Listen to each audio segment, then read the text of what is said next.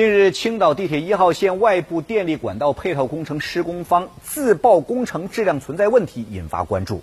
青岛地铁集团有限公司在上周末先后发布了调查结果，说该项目总承包方中国葛洲坝集团电力有限责任公司涉嫌违法分包行为，将其列入了青岛地铁工程建设的黑名单，并且扣罚葛洲坝电力违约金一百万元。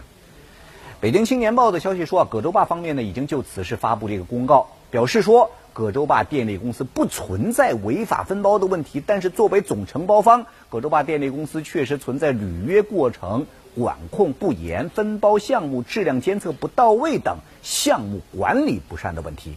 那鉴于该项目金额较小，该事件对该公司年度营收和利润不构成重大影响。